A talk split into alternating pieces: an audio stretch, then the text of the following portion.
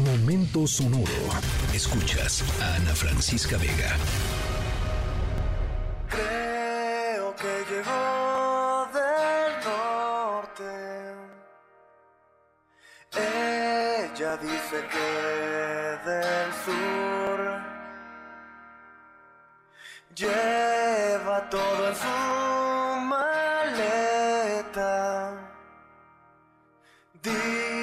Que yo quepo ahí.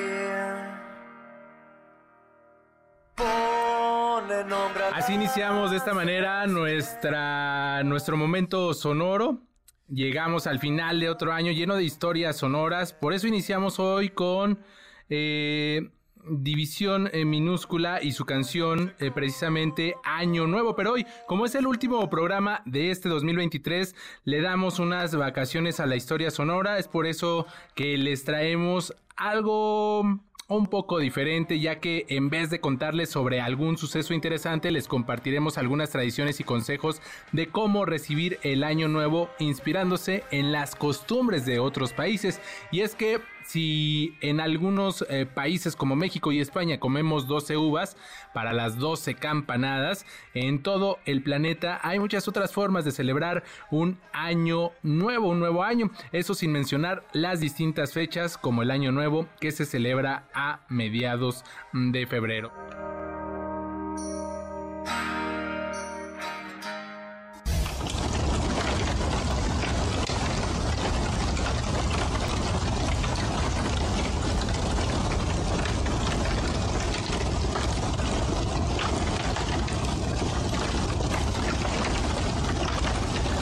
Estamos escuchando, ustedes se preguntarán qué es eso, pues es el sonido del fuego, tal vez no lo sepan, pero el fuego es una parte importante de muchas actividades de celebración de Año Nuevo.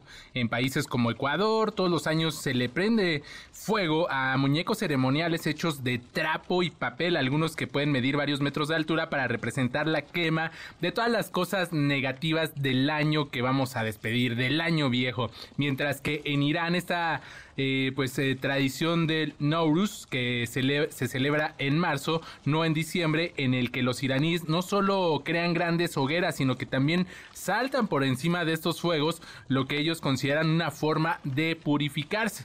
Esta última celebración es compartida por más de 300 millones de personas a lo largo de Asia.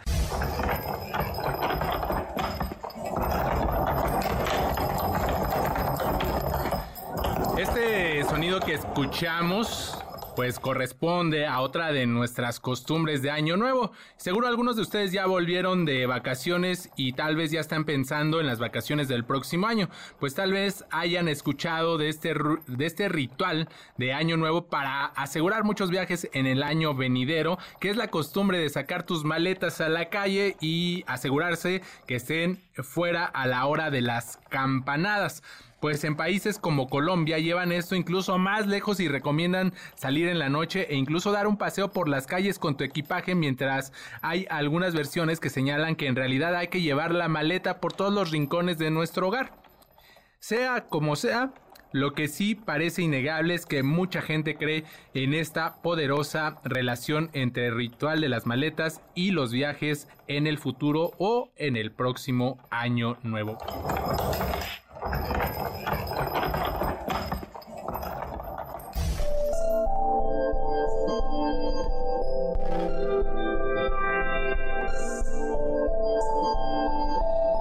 ¿Sabían que según la sabiduría budista los humanos nacemos con 108 defectos o debilidades que nos alejan de la plenitud?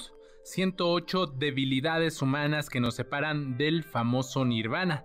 Entre estas debilidades tenemos a los celos, la terquedad, el egoísmo, la ignorancia, la avaricia y muchos, muchos más. Es por eso que en Japón existe la ceremonia del Hoya no Kan, que es cuando en los templos budistas japoneses hacen sonar una campana 108 veces para darle la bienvenida al año nuevo y en teoría eliminar estos 108 defectos terrenales de todo aquel que escuche las campanadas de la ceremonia.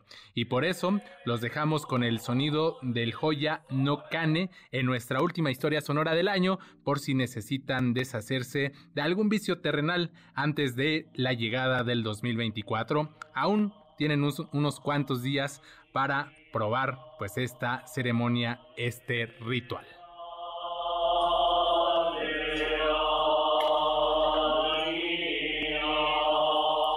Así llegamos al final de este espacio informativo, el último espacio de este 2023 y por supuesto los esperamos el próximo 2 de enero ya de 2024 de 6 a 8 de la noche a través de el 102.5 de su FM. Soy Adrián Jiménez y a nombre de todo el equipo les deseamos un feliz, un extraordinario y próspero año 2024 lleno de salud, trabajo y amor. Les mandamos un fuerte abrazo y les deseamos feliz año nuevo 2024.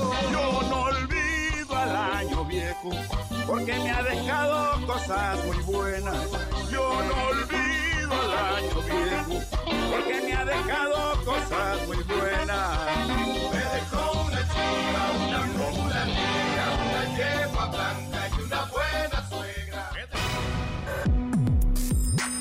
Escríbenos en todas las redes. Arroba, arroba. Ana F. Vega. Ana Francisca Vega. En MBS Noticias. Noticias.